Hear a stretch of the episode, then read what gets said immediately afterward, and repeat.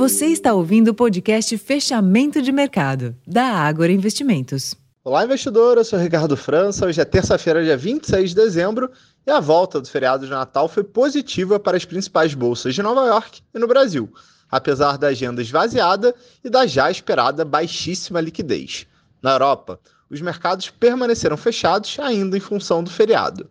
Já no Brasil, a bolsa subiu apoiada principalmente pelo forte avanço do petróleo, com alta de 2% no barril do tipo Brent, e do minério de ferro, que encerrou a madrugada com ganhos de 1,3%, garantindo a valorização das duas principais blue chips do Ibovespa, Petrobras e Vale.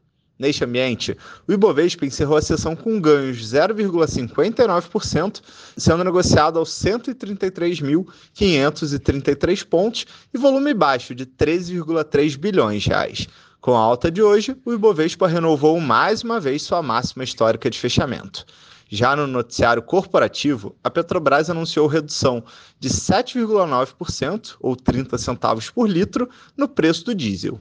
Nos demais mercados, o dólar recuou 0,8% aos R$ 4,82, enquanto os juros futuros recuaram ao longo da curva termo. Amanhã, a agenda local reserva o relatório mensal da dívida pública em novembro e, na quinta-feira, destaque para os dados de inflação. Serão divulgados o IGPM e o IPCA 15, ambos referentes ao mês de dezembro.